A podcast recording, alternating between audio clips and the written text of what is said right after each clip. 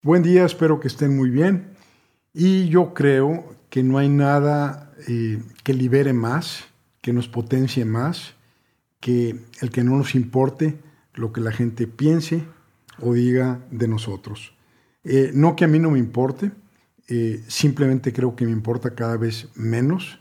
Y algo que he leído de escritores, sobre todo, que les hacen entrevistas, o de artistas, de repente se hace mención de que una de las ventajas de llegar a cierta edad es que se puede dar uno eh, el permiso de decir exactamente lo que piensa.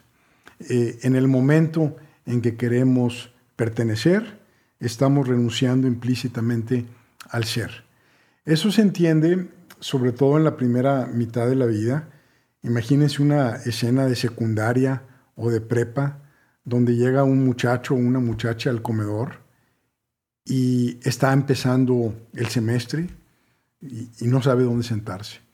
En una esquina están eh, allá los deportistas, en otra están los nerds, en otra están los emos, acá están los góticos, acá están las pirurris y las fresas, eh, y, así sucesivamente. Acá están los rudos, y, bueno, ¿dónde me siento? ¿Dónde pertenezco?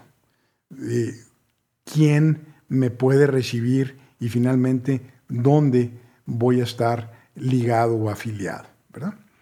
Entonces, les cuento la historia de un burro, un viejo y un niño.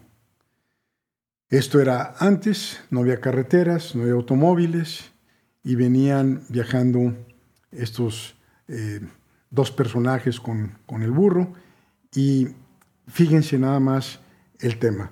Si viene el viejo sentado eh, arriba del burro, van a decir viejo abusivo, ¿por qué no cuida al niño?